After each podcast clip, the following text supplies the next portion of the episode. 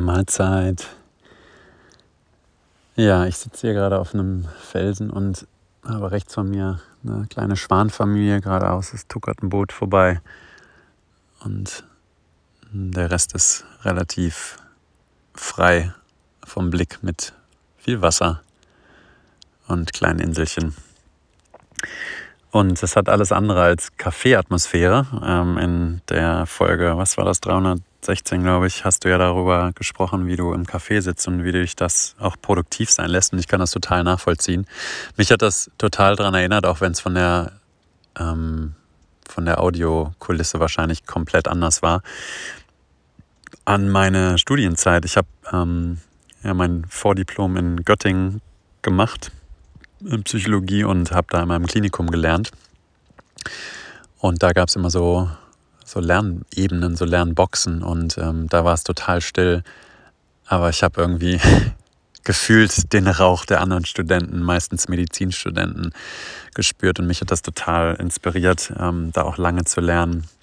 Nicht unbedingt besser zu lernen, würde ich behaupten, aber zumindest diese Atmosphäre zu spüren und mir meinen Arsch äh, auf dem Stuhl zu halten und nicht dauernd irgendwo anders hinzugehen, mich abzulenken, sondern da in diesen Räumlichkeiten zu bleiben und äh, halt zu lernen. Es war total spannend.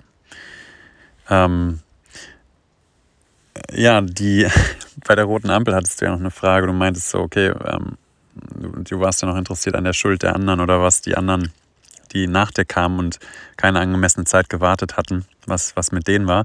Ich glaube ja, da bist du wahrscheinlich auch schuldig. So Beihilfe zum Verkehrsdelikt sozusagen.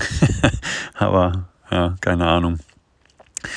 Und ja, ich fand das mega spannend. Ich merke, wie mich dieses Thema Sprache, also unsere Sprache, also die deutsche Sprache, sehr fasziniert. Auch mich faszinieren auch irgendwie, ohne dass ich da jemals tiefer reingegangen wäre, Dialekte und wie Sprache entstanden ist und Wortstämme oder Wortbedeutungen. Das machst du ja auch ganz gerne, dass du bei einem Wort, wenn wir darüber sprechen, mal nachschlägst und schaust, woher kommt es eigentlich, was hat das für eine Bedeutung.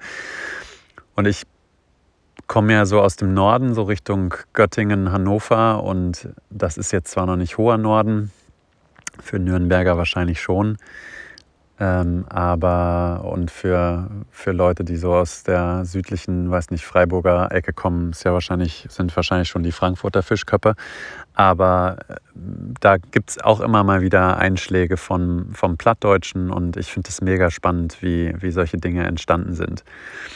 Und was halt übergeblieben ist und was sich wie verändert hat. Und du hast gesagt, dass sich das auch fasziniert hat, wie kleine Veränderungen in der Wortwahl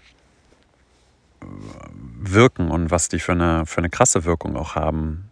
Und ähm, ich wünsche mir da manchmal, dass da mehr Psychologie einfach auch in den Deutschunterricht reinkommt und ähm, ja, nicht nur erzählt wird, wie Worte benutzt werden, sondern eben, was du auch angesprochen hast, wie kleine Veränderungen schon einen großen Unterschied machen.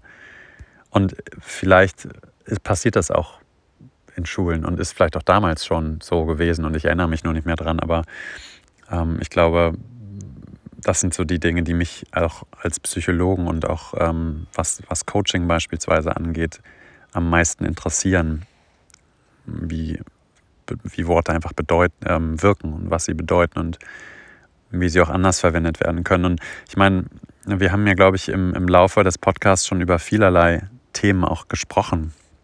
Und ich erinnere mich da, und ich weiß gar nicht, ob das hier im Podcast, ob das ein Teil dessen war, aber ähm, ich habe darüber geschrieben. Es ist Teil vieler Trainings ähm, und Coaching-Sessions auch und, und ist immer noch eine, eine Aufgabe, der ich mir auch, die ich mir auch selber stelle oder der ich mich auch selber stelle.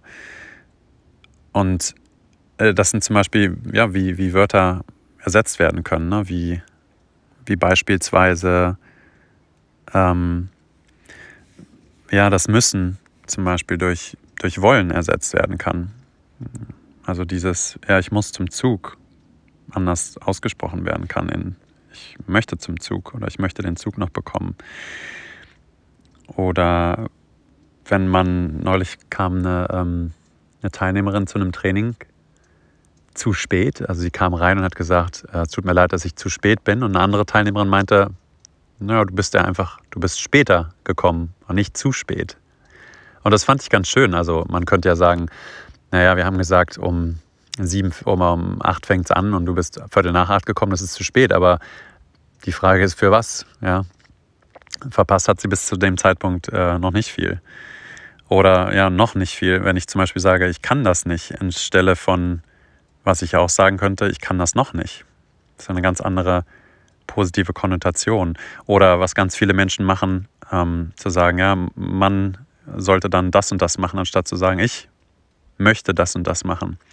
Oder Sätze nicht mit aber zu verbinden, sondern vornehmlich mit und, gerade wenn es um Diskussionen geht oder um Streitigkeiten. Und nicht zu sagen, ja, du hast das und das gesagt, aber ähm, das ist meine Meinung, sondern zu sagen, du hast das und das gesagt und das ist meine Meinung, um das auch gleichwertig zu lassen. Gibt es ganz schöne ähm, gewaltfreie Kommunikation wo man einfach in zwei ähm, Rollen reinschlüpft. Der eine sagt, ich bin pro Helmpflicht und der andere sagt, ich bin dagegen. Und dann einfach ähm, Sätze ausspricht wie ein Helm ist sicher. Und der andere sagt, ja, ein Helm ist sicher, aber sieht halt scheiße aus. Und in der zweiten Runde wird dann gesagt, ja, ein Helm ist sicher und er sieht einfach doof aus. Das macht einen Unterschied. Natürlich auch, ob man Scheiße sagt oder nicht. Ähm, und ich ärgere mich immer noch darüber, dass ich kein Foto von einem Poster gemacht habe, das ich mal gesehen habe und auf dem standen 100 Alternativen zum Wort geil aufgelistet. Und das fand ich so mega cool damals. Hatte dann wahrscheinlich noch kein Handy oder habe nicht dran gedacht, aber ja, oder cool, ich weiß es gar nicht mehr genau. Vielleicht war es auch cool. Das finde ich cool und dafür gibt es ja wahnsinnig viele Alternativen. Naja, Deine Idee mit den kreativen Wörtern in Postkarten, ähm, die fand ich richtig cool. Ich schreibe irgendwie kaum Postkarten war auch ne, nie so ein, so ein Postkartenliebling. Und ähm, dass Pappenheim fast deine Heimat ist, das finde ich jetzt ja auch mal spannend. Ich weiß gar nicht, wo Pappenheim ist, aber jetzt habe ich eine Idee.